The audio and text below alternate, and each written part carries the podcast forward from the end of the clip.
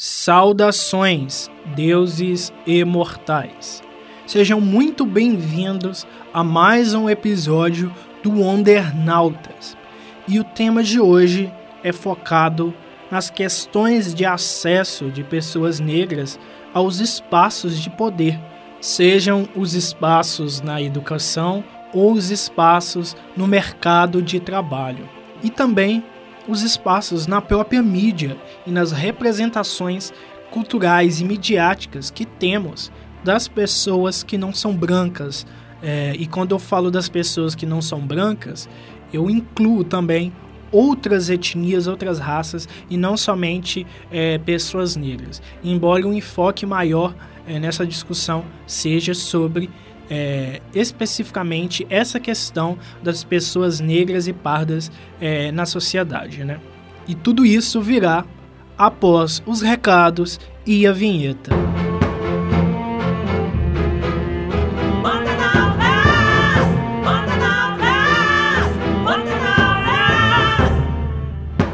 Antes do nosso episódio propriamente dito, eu venho te sugerir para me seguir no meu Instagram, arroba Senju, ou no meu Twitter, arroba Epifânio, underline Maicon. No meu Instagram eu vou continuar postando um pouco da minha vida pessoal, dos meus outros projetos e trabalhos e aspirações, e aí você acaba conhecendo algumas das minhas outras ideias também.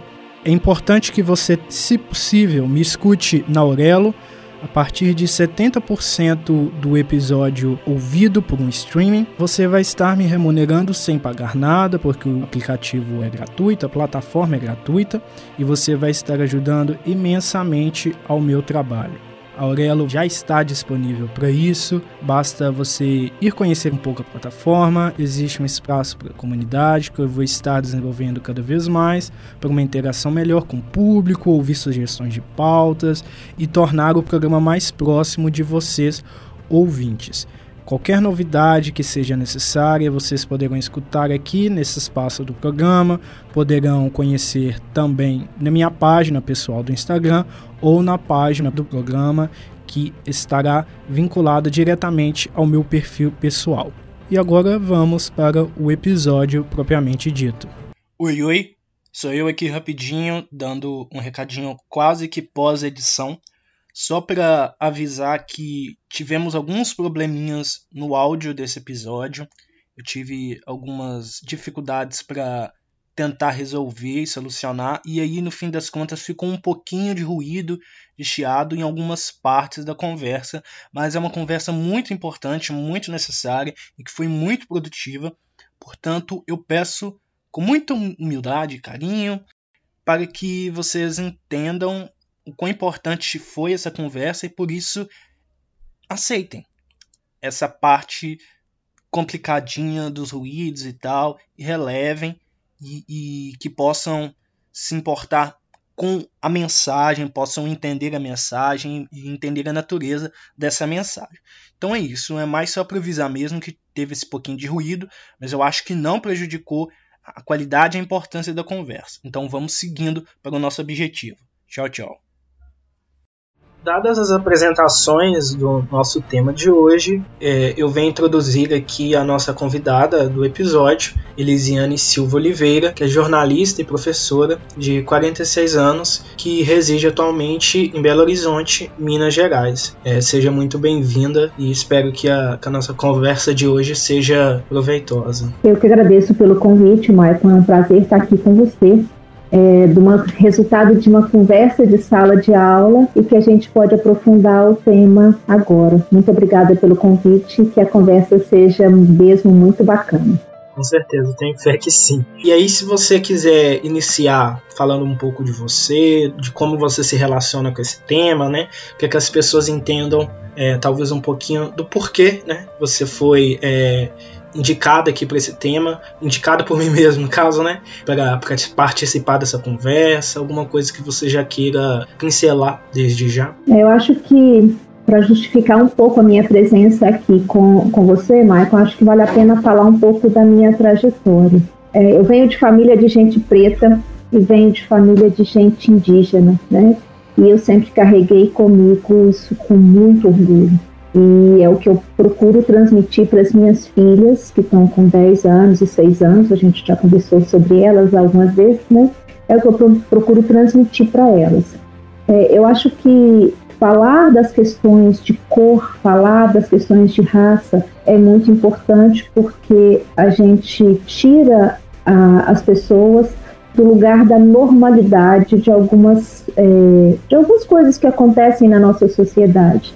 E quando a gente fala é, daquilo que a gente sente, não só por pensar o lugar de fala, como diz a Djamila Ribeiro, né, mas pensar aquilo que a gente sente. Né? E quando a gente sente, a gente fala com mais legitimidade. Então, eu venho de família de gente preta, de família de gente índia, carrego isso e é, mais recentemente, né, não só na sala de aula, eu acompanhei um, um, projeto de mulheres na ciência e na inovação do Museu do Amanhã, e que essas questões de raça, de cor e de gênero, de gênero, elas perpassam todas as nossas questões profissionais. Então, eu acho que falar sobre isso é fundamental para a gente entender a sociedade que a gente vive e agir em busca de mudanças nesse cenário que a gente sabe que não é nada é, animador em alguns momentos. Eu sou estudante né, de jornalismo é, da PUC São Gabriel.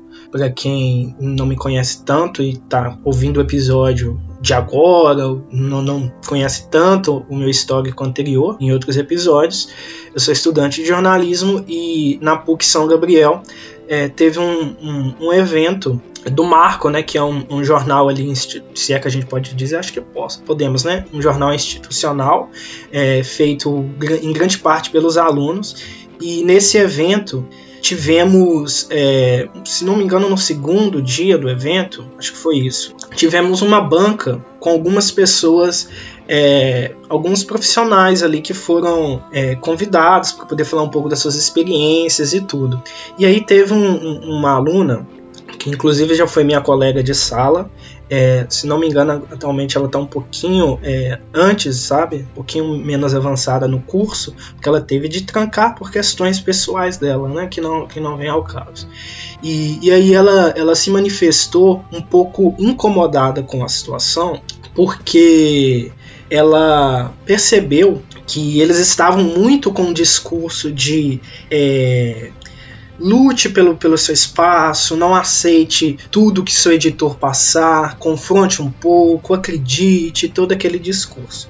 Mas na prática não tinham pessoas negras ali. Então ela não se via representada naquele, naquele, naquele momento. E aí ela questionou é, muito sobre como eles queriam que a gente é, aceitasse esse discurso, mas ao mesmo tempo, na prática, ela não se via naquele espaço e ela não se via é, né, com todas essas possibilidades para replicar o que eles estavam falando. E basicamente ela, ela falou algumas coisas e pontuou. É, e aí, naquele momento, foi um negócio assim meio, meio forte mesmo. Até tava do lado de, de uma colega é, que já participou do podcast também, a Cristiane Cirilo, e a gente tava falando, nossa, não é verdade? Que a gente tava até pensando muito nisso, né? Sobre como é, é, tinha muita gente parecida ali na, naquela formação. É, e como que eles estavam falando coisas que não se aplicam a todas as pessoas. Mas a gente entende que tem várias questões também, né? Não é necessariamente que as pessoas fazem por mal, mas enfim. É, e aí, depois, passado esse episódio, é, ficavam, ficaram com burburinhos assim na, na, na, faculdade sobre como ela, essa aluna que se manifestou, teria militado errado. E aí, passou um tempo, é, teve um outro episódio desconexo disso, na, na aula de empreendedorismo, é, que o professor estava meio que garrando um pouquinho a nós alunos, além do horário que as pessoas saem para pegar o transporte, etc. Porque ele estava um pouquinho atrasado na disciplina, ele estava tentando passar algumas coisas. E aí uma aluna, de repente, ela basicamente parou a aula e, e, e falou se ele não iria liberar para sair, que não sei o que. Mas ela falou de uma forma que me soou muito agressiva, sabe? Porque na minha, na minha percepção, né? Quando a gente está na sala de aula, a gente tem que respeitar o professor, mesmo que a gente não concorde com determinadas coisas. Tem maneiras mais é, é, sutis, mais brandas de, de lidar com, com, diferenças de conflito, de, de, de, didática, dessas coisas. E ela literalmente pagou a aula toda, constrangeu o professor, eu, eu mesmo fiquei meio constrangido, eu até comentei com colegas que tiveram a mesma percepção.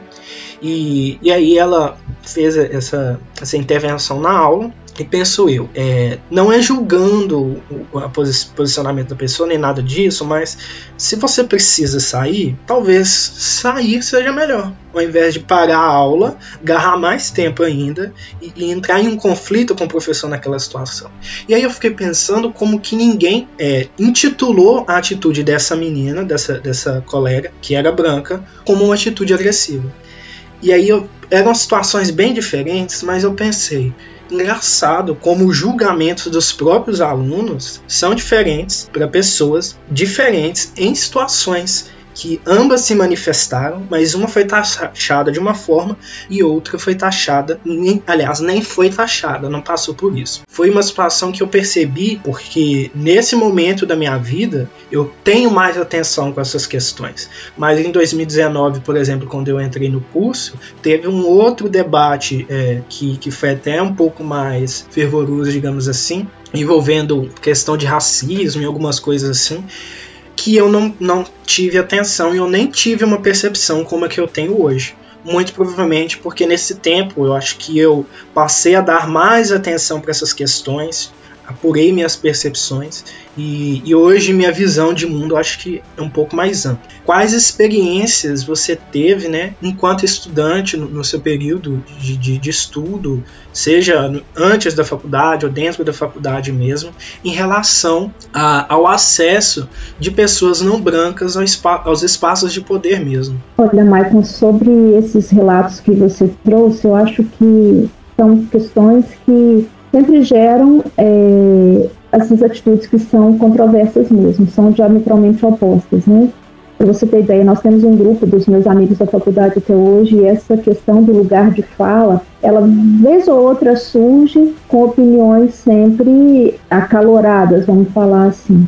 Porque só quem sente na pele sabe o quanto dói, né? E sabe quantas oportunidades são retiradas ou são reduzidas em função da cor da pele, né? É, muitas vezes as pessoas pretas são taxadas como agressivas quando elas lutam pelos seus, seus direitos. Né? E muitas vezes pessoas brancas não precisam passar por essa situação. Eu não quero estimular essa dicotomia, sabe? É, eu não acho que seja esse o melhor caminho, porque se a gente partir do princípio que somos todos iguais, isso acaba, né? Mas estruturalmente, como bem diz o Silvio Coutinho, a gente vem com esse racismo estruturado, estrutural, né, e que está enraizado na nossa sociedade. Nós tivemos mais de 300 anos de escravidão. São 132, 134, 133 anos de abolição da escravatura, e ainda assim, tudo que, que se relaciona a pessoas pretas, pessoas negras, está relacionado ao mal, né? E aí, quando você me pergunta da minha experiência de escola, eu sou filha de escola pública, sabe? Eu fiz o ensino fundamental, o ensino médio em escolas públicas, boas escolas de Belo Horizonte, claro, mas que já naquela época é, a presença de pessoas negras era bem pequena. E se a gente pensar que tem um país que mais de 50% da população se autodeclara preta ou parda, tem algum descompasso aí, né? Existe um descompasso e é um descompasso é, é muito desigual, né? Porque se mais de 50% da população é negra, na sala de aula, obrigatoriamente a gente tinha que ter pelo menos meio a meio. E isso na escola pública, nas escolas públicas por onde eu passei, no, na minha, nos meus anos iniciais da formação, isso não acontecia. E na, na faculdade, menos ainda, sabe? Eu me formei em 1999 no Centro Universitário de Belo Horizonte, numa época que ele funcionava lá na Lagoinha, e era um curso noturno, somente noturno o, o curso de jornalismo. E na minha turma não tinha pessoa negra, não havia. Só no último período do curso é que chegou um rapaz chamado Silvio, não, não, me esqueço dele de jeito nenhum, que era um rapaz negro, era a única pessoa que estava numa sala de 45 alunos de pele preta, né? E aí, nos outros cursos, a gente tinha lá os quatro cursos da comunicação, que era jornalismo, relações públicas, publicidade, três na verdade, né? Três cursos de comunicação, e os outros cursos eram de pedagogia e as outras licenciaturas em letras, matemática e história. Mesmo nesses cursos, de formação de professores, a presença de negros era menor. Né? Aí quando a gente pensa lá no, no relatório das características étnico-raciais do IBGE de 2013, que foi o último que saiu, mais de 50% da população é negra. Tá, alguém pode dizer, mas você estudava numa escola particular. Tá, era uma escola particular, um curso noturno que as pessoas trabalhavam para pagar os próprios estudos, beleza, né? Mas a, a, o quantitativo, não vou falar nem, nem de qualidade, vou falar de quantidade. O quantitativo já era desigual, né? E aí, é, já naquela época, assim como você, eu passei por um processo de amadurecimento também e de ampliação das minhas visões. Naquela época, eu já achava estranho, hoje eu acho escandaloso, sabe? Porque não faz sentido pensar num país com tantas pessoas negras, tão poucas estarem, vamos falar, no ensino superior, que é de onde a gente fala hoje. Né? Eu acho que é discrepante mesmo. E porque a, a, o acesso ao mercado de trabalho, a melhores salários e, e outros, outros benefícios que o estudo a gente sabe que pode trazer, fica cada vez mais reduzido. E eu acho que é importante né, a gente tentar esclarecer os ouvintes que não têm esse, esses entendimentos desses assuntos, né, que às vezes para determinadas pessoas esses temas são muito novos. Mas é importante quando você menciona é, que é, mais da metade da população brasileira é negra e parda e, e nas salas tem poucas pessoas, o importante é a gente questionar. Então, onde estão essas pessoas, né?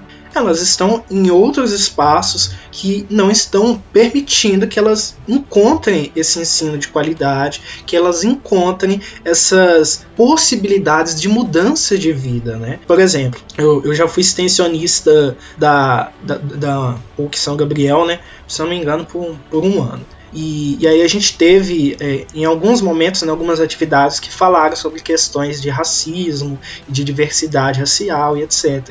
E, e era sempre muito comum, quando pessoas negras iam falar, que elas eram as primeiras pessoas da família a, a ter acesso ao ensino superior. É, e, e, aí elas falavam de um histórico anterior de pessoas que não tinham é, é, tanto acesso à educação. E aí a gente percebe que é um ciclo muito difícil de ser quebrado porque é, as gerações vão passando e o acesso à, à, educação continua escasso, e aí você não consegue ter é, é, muito facilmente um, uma possibilidade de transformação da realidade sua e de, de, seus parentes, seus entes, da sua família.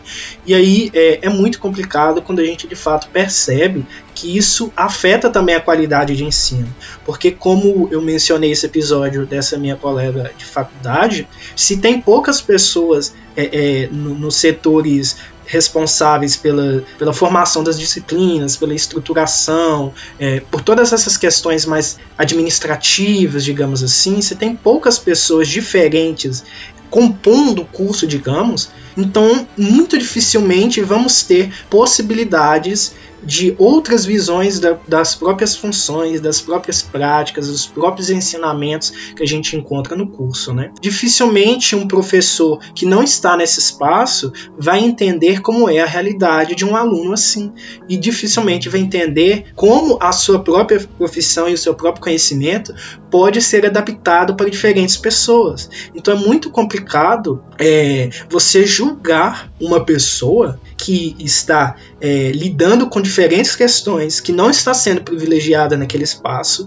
ela se manifesta é, em, em, oposição a essa situação e você ainda julga ela. Você ainda diz que ela está militando errado. Você nem tem a experiência dela. Como que você sabe o que é militar certo ou errado em uma luta que não é sua? Mas as pessoas se manifestam dessa maneira, mesmo as pessoas que têm acesso a essas discussões, porque dentro da universidade, dentro da PUC, até, até esse, esse momento do curso, a gente teve acesso a algumas questões disso sim. A gente teve disciplinas de seminários que trouxe questões de diversidade, diversas pautas além do racismo, mas eu me lembrava muito bem que poucas pessoas estavam interessadas de fato. Aí você chega a esse ponto e percebe que as pessoas não têm tanta essa, tanta essa percepção, porque na prática elas não deram atenção da maneira que talvez deveriam dar para essas pautas. Então a gente percebe se as pessoas que já têm acesso à educação é, muitas das vezes agem dessa maneira, a julgar, a apontar o dedo, você imagina quem não tem acesso, né? quem não, não tem sequer a possibilidade de, de é, aprender essas questões da forma como a gente teve oportunidade. Eu acho que o que acontece, Michael, é que muitas vezes as pessoas naturalizam algumas coisas, né? E por não darem atenção, por não acompanharem essas, essas conversas, esses diálogos, que do ponto de vista social, eles são extremamente importantes, né? Eu fico vendo a escola das minhas filhas, nas turmas delas, se tiver em cada uma delas duas crianças de pele negra, é muito. Então, é, se a gente não mostrar, vou falar de criança, porque criança está em formação e à medida que elas são apresentadas a situações do dia a dia, elas conseguem formar um pensamento diferente. Mas não quer dizer que nós adultos também não possamos, não possamos agir assim sabe? A gente precisa prestar atenção na formação da nossa sociedade e nos lugares que nós estamos, porque os nossos lugares nos dão sim privilégios, né? Eles nos dão uma, uma, uma capacidade, uma condição de acessar lugares que outras pessoas não têm. Na minha família, do lado da minha mãe, eu sou a primeira a alcançar um doutorado. Na família do meu pai, eu sou a segunda. E olha que do lado de lá nós somos 80 primos, entende? Então, é, compreender essa dinâmica do acesso à educação, vamos falar daquele, do ambiente que hoje nós frequentamos mais, do acesso à educação a, a, todas as pessoas, independente da cor da pele, garante diversidade e garante a formação de uma cultura de respeito, de uma cultura de justiça social. Pode parecer para a gente jornalista é idealista mesmo por natureza, né, Michael? a gente vê essas situações e a gente é, batalha para que isso seja mudado de alguma forma, ainda que seja em pequenos passos de cada vez, né? Mas a gente precisa batalhar para que isso aconteça. A gente precisa, é urgente. A, so, é, a, a, sociedade precisa enxergar isso não como uma, um, uma queda de, de braço, né? uma briga de força. Não é uma briga de força. No mercado de trabalho, eu observo que tem uma uma continuidade do que a gente vê no espaço da formação superior. Né? Tem poucas pessoas negras na, no ensino superior e, consequentemente, há poucas pessoas negras no mercado de trabalho. Eu vou dar só um exemplo para a gente pensar. Não vou nem abrir tudo no jornalismo, porque aí é, é, o leque fica amplo demais e aí a gente teria pauta para vários programas aqui, né? Mas vamos pensar no telejornalismo. Hoje, quantas e quantos são os repórteres que aparecem no vídeo? Quantos são os profissionais negros no vídeo hoje? São poucos. Mas por quê? Porque o espaço do telejornalismo é o espaço da construção do imaginário. Né? É um, um, um dos, dos elementos que contribui para a nossa formação identitária, de como pessoa, como indivíduo, e é o que a gente vai falar um pouco mais adiante, né? Mas são poucos os exemplos, né? Então, acho que isso resume bem é, esse resultado do pouco acesso dessa população ao ensino superior. Aí alguém pode dizer, ah, Elis, mas hoje não precisa mais de diploma para ser jornalista? É verdade, não precisa. Mas as emissoras, os meios de comunicação continuam contratando profissionais com diploma de curso superior. Né? E se eles são poucos e poucas pessoas negras no ensino superior do jornalismo, é onde a gente atua né, com, mais, com mais presença, com mais frequência, consequentemente eles vão, eles vão ser poucos. E não só no jornalismo. Vamos pensar quantos e quais são os professores negros que nós encontramos. Né? A presença de professores negros dentro das instituições de ensino abre outras possibilidades de formação, de discussão, de diálogo, de conversa, que enriquece o debate social sobre o racismo, por exemplo. Né? Então, eu acho que é por aí. O que a gente tem no mercado de trabalho hoje é uma consequência imediata do que a gente tem nas, nas, nos cursos superiores. Né? Não diferem absolutamente nada, infelizmente quando a pessoa acorda, muitas das vezes a primeira coisa que ela faz é acessar o Instagram, ou acessar o WhatsApp, entrar no Twitter e, e, e quais pessoas ela, ela está vendo nesses espaços, né? Quais é, imagens de sucesso, imagens de inspiração, de exemplo de vida, elas estão vendo nesses espaços, né?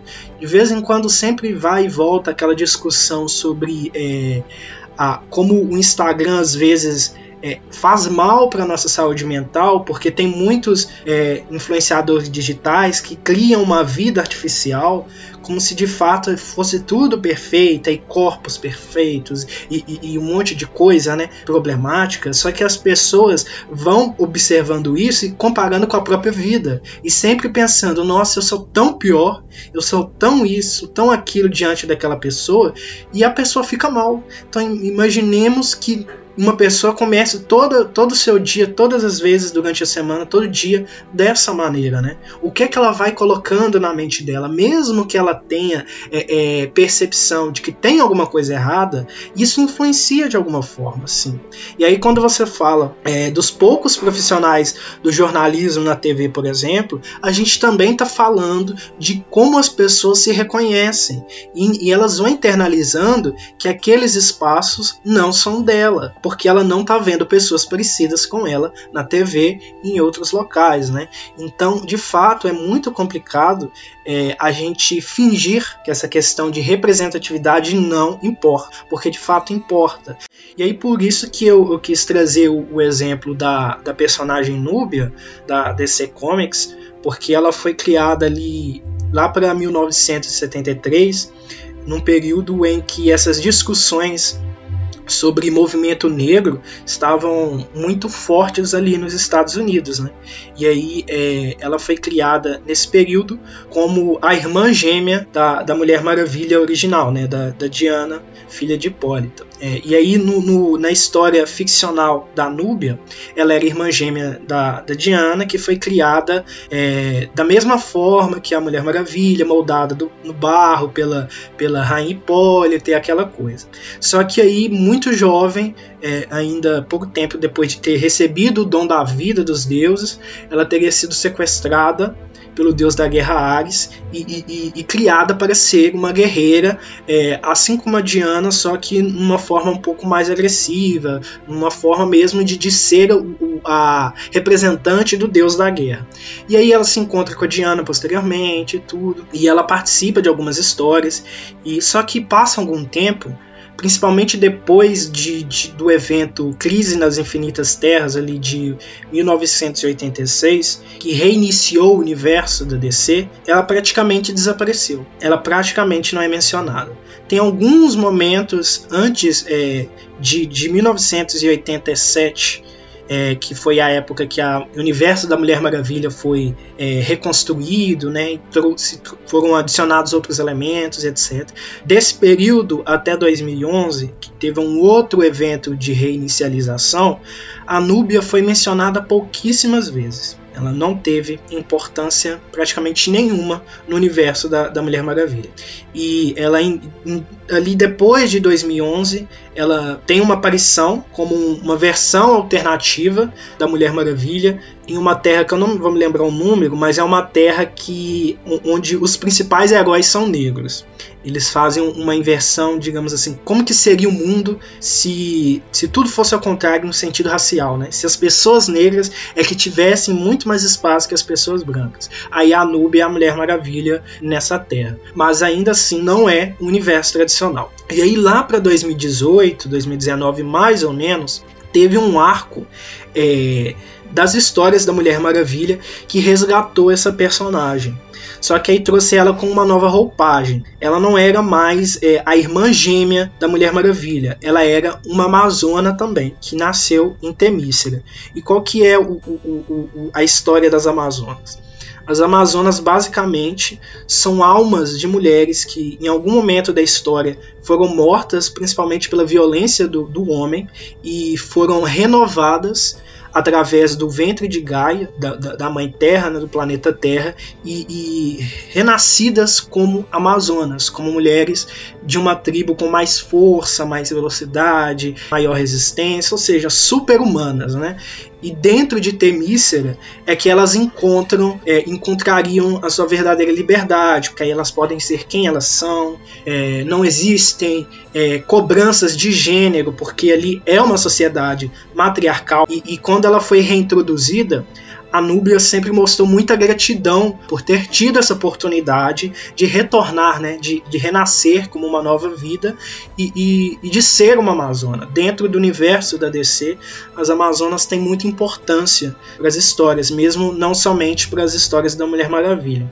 E aí, é, um pouco mais adiante, se não me engano, foi ano passado, teve um outro evento da DC que se chama Fronteira Infinita, que acontece um pouquinho depois de, de, de, um episódio em que a Mulher Maravilha original ela meio que desaparece, acontece uma série de coisas, a gente não precisa entrar exatamente nesses detalhes, é, mas aí a Mulher Maravilha original desaparece e é preciso que uma nova Mulher Maravilha surja porque é, essa é uma função muito importante ali dentro do universo DC, que a Mulher Maravilha é a ponte entre os deuses e, e, e os mortais, né? Ela é sempre como se fosse um, um, uma ponte mesmo para conectar esses dois mundos e para lutar pela, pelos direitos dos seres humanos, para que os próprios deuses não abusem dos mortais, né? Então ela não é somente uma mensageira, mas às vezes também uma combatente contra esses próprios deuses, caso eles é, ajam de forma tirânica e etc. E aí a Hipólita, que é a mãe da, da Mulher Maravilha original, ela, ela faz, aliás, ela diz que faria uma seleção, né? É, da, da mulher nova Mulher Maravilha. As outras duas elas desistem porque a Hipólita é, oferece a elas um desafio se você é realmente digna de ser Mulher Maravilha, encare a cabeça da Medusa, o olhar da Medusa. E se você realmente tiver a honra, você não vira pedra. As outras duas ficaram assim, não, a Medusa é um pouquinho demais, né? Vamos deixar pra Núbia, porque ela já que ela tá com tanta vontade, deixa ela aí. E aí a Núbia persistiu, e, e aí quando ela abriu a caixa, na verdade era, era a coroa real da rainha.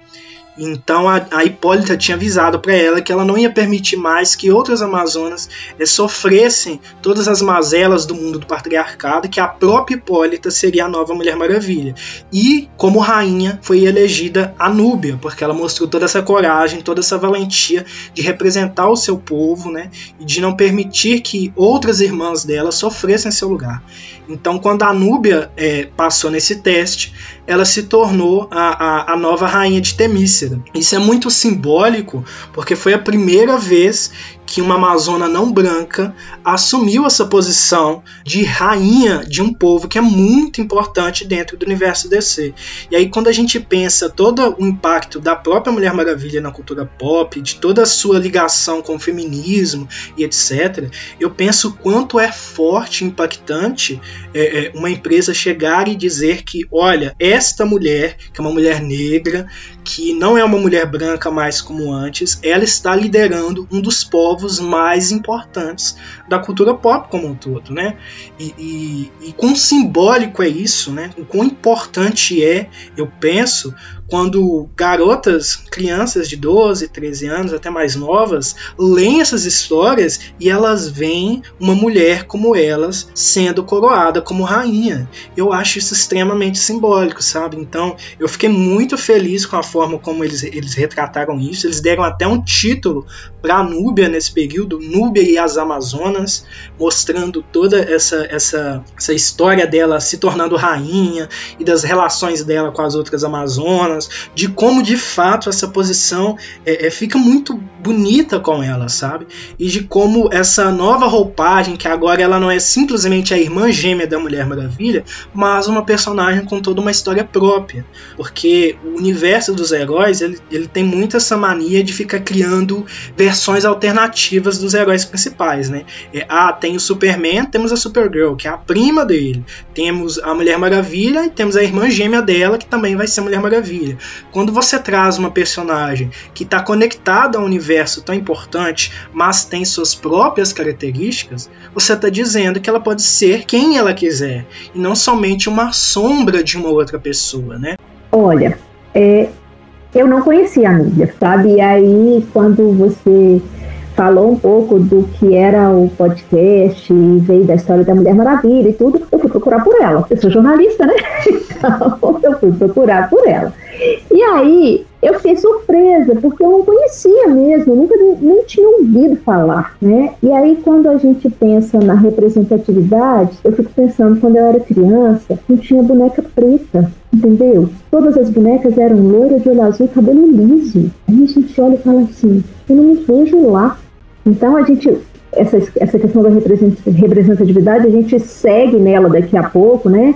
Mas falando da Núbia, eu não conhecia. E aí, quando você fala de cultura pop, quando você fala de crianças e adolescentes verem a personagem, entenderem que ela não é mais uma, uma personagem coadjuvante, né? Que ela tem vida própria e que ela tem uma história é, não de poder, não, porque não é o poder pelo poder, mas de uma construção imaginária que é inspiradora, né? E aí o que eu achei mais legal é que não tem embates, né? Entre a, a Hipólita, entre a Diana e entre a Nubia. Não há esse esse embate. Há uma construção que, do ponto de vista simbólico, ela é muito importante, né? Porque ela vem dando lugar para quem é diferente, mas, embora diferente, e aí eu digo embora entre aspas, né? Embora diferente, pode ocupar o mesmo espaço. Do ponto de vista do discurso é, circulante, do ponto de vista da construção de imaginário, isso é extremamente importante. Né? Entendo também que o momento de criação, da, de apresentação da Núbia lá nos anos 70 era uma questão mercadológica, não é só uma questão social. Ah, a DC Comics é boazinha e vai apresentar uma personagem negra. Não.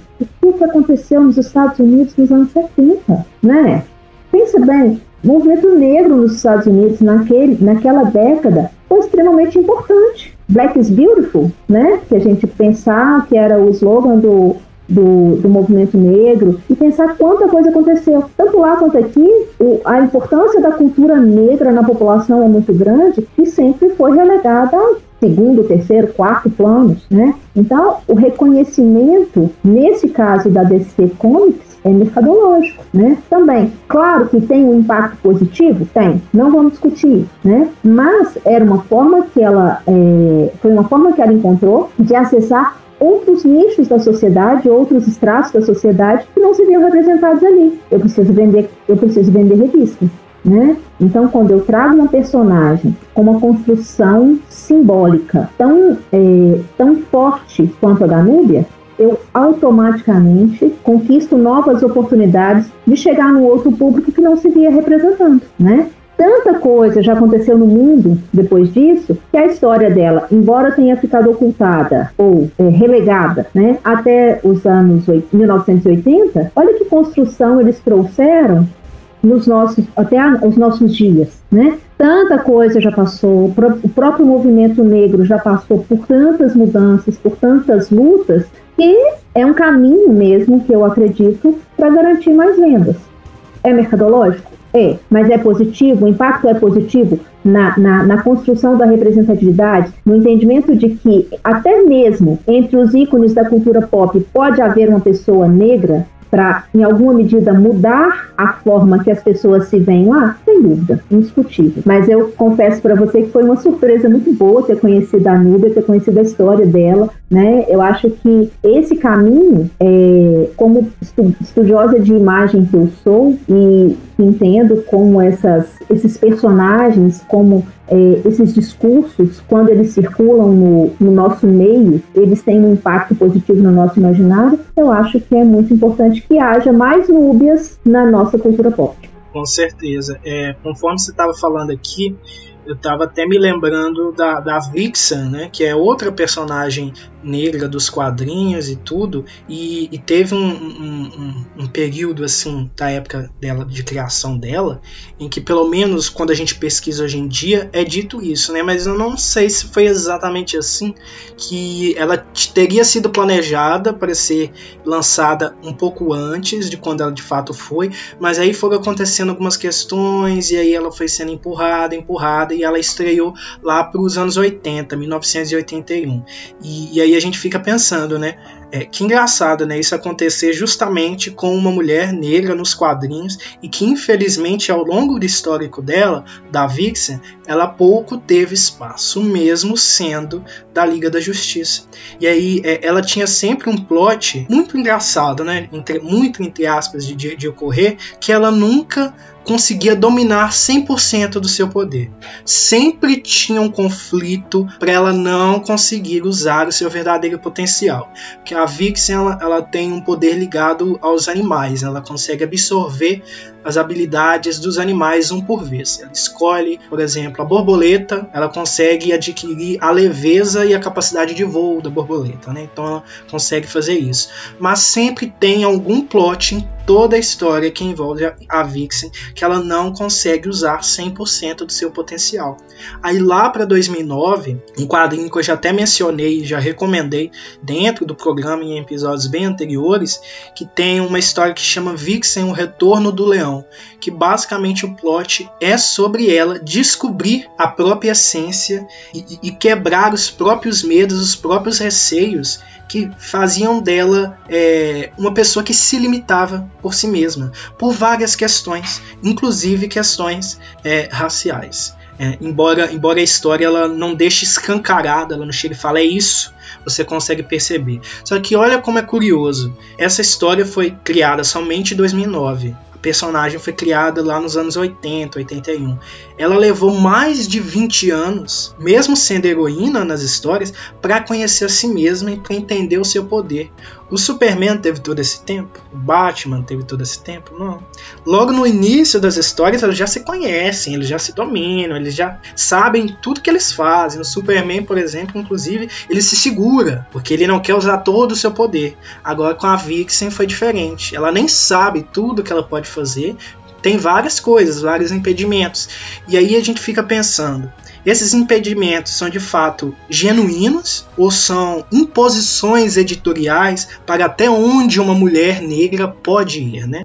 Então a gente percebe como que apesar dessas personagens existirem há um tempo considerável, o, o, respaldo que as pessoas têm delas e, e, e, o retorno que, elas, que esses personagens têm é, dentro de outras mídias é muito pequeno. Né? A gente vê o próprio Pantera Negra, que da Marvel, que surgiu até antes da Nubia ali nos anos 60, se não me engano, é, quase na segunda metade dos anos 60, se eu não estiver enganado, que é um personagem que ele é, recebeu um filme solo e, e, foi muito bem recebido, né? As pessoas gostaram muito, é, mas aí a gente pensa, só teve um, um filme de, uma, de um personagem negro protagonizando até então, né, é, do gênero de super-heróis. A gente até tem alguns outros filmes é, que as pessoas ficam questionando: ah, será que não é gênero de super-herói? Será que não é? Tem alguns debates, mas dentro do, dos grandes filmes, assim, digamos, da Marvel e da DC, é, foi o primeiro e até então um dos pouquíssimos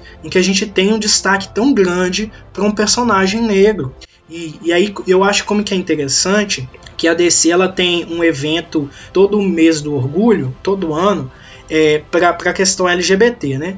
E aí eles lançam muitas histórias ligadas a essas questões, dão mais protagonismo para esses personagens. E nos últimos anos eles estão investindo realmente. É, você percebe que existe o interesse da DC em trazer essas pautas mas a gente tem que considerar, também é mercadológico. Mas eu acho como que é interessante que agora a Núbia está entre esses personagens também. Então, ela não é somente uma personagem negra, ela também é uma mulher sáfica que se relaciona com outras mulheres e tudo. Não se estipula qual é a sexualidade dela, mas não é necessário, porque em Temícera não existe isso de sexualidade.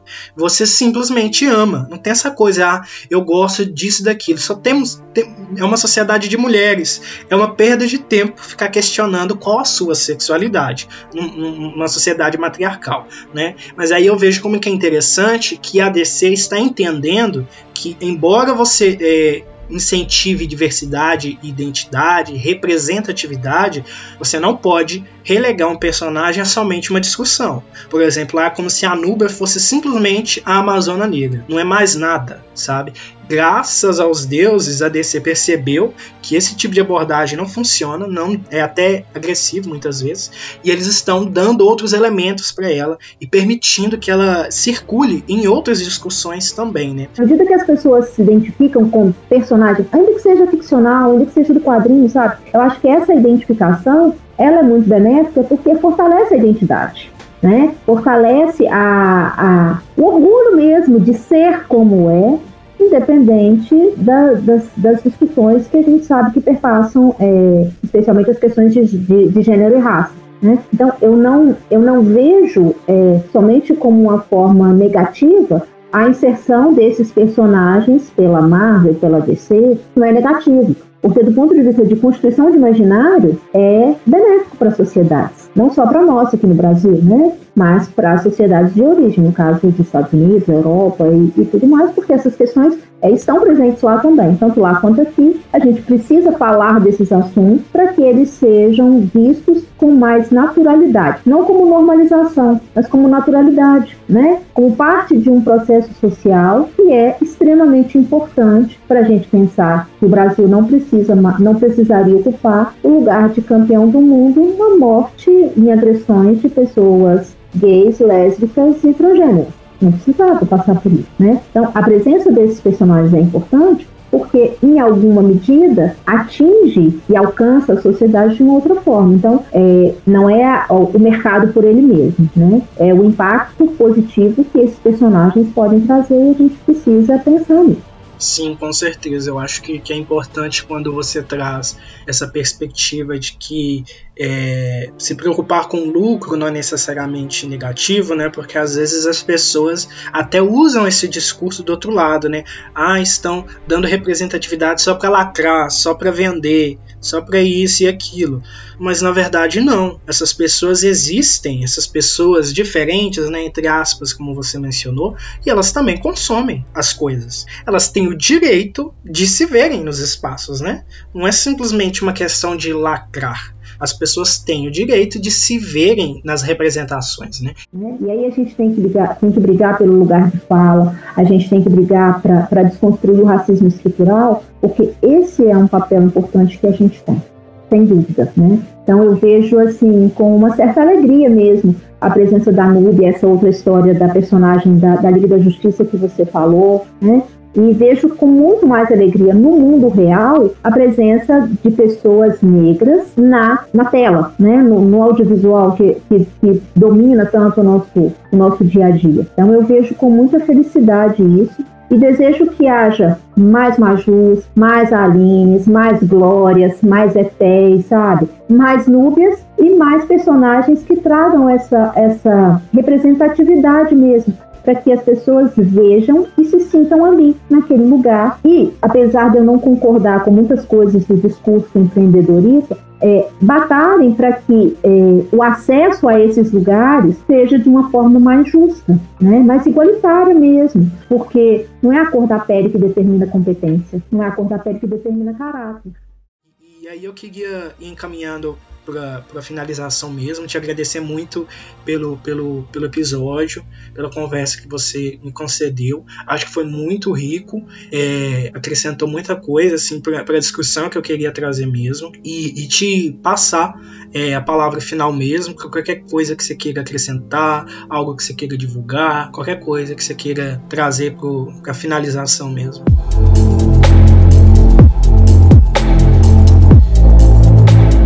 Verdade, Michael, eu queria só agradecer.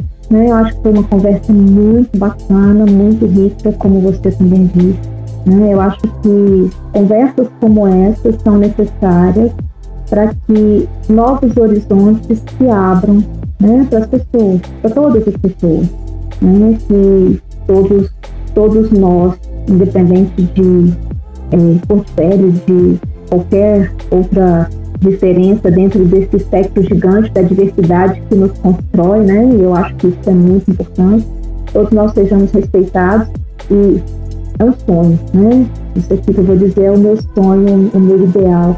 É para que todas as pessoas se vejam representadas e tenham espaço, acesso a esses espaços. Seja o espaço da educação, seja o espaço da representatividade, do direito que cabe a cada um de nós. Né? Então, eu te agradeço muito pela oportunidade e me coloco à disposição para outras conversas, que foi muito bacana também. Adorei. Muito obrigada.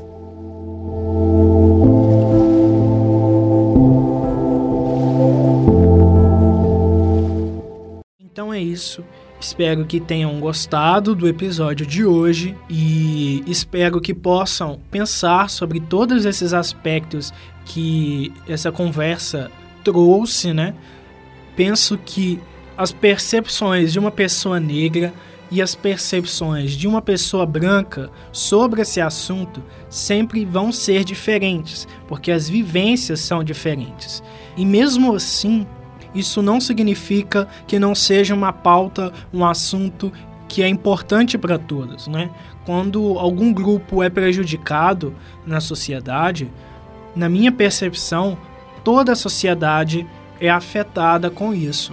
Então, a partir do momento que você toma conhecimento e adquire uma percepção social inclusiva e que compreende as outras realidades, você também se torna uma pessoa é, mais completa e mais ciente da realidade como um todo, né? da verdade, digamos assim, é, imaginando que de fato existe um, uma grande verdade no mundo, né? É, embora isso seja mais complicado.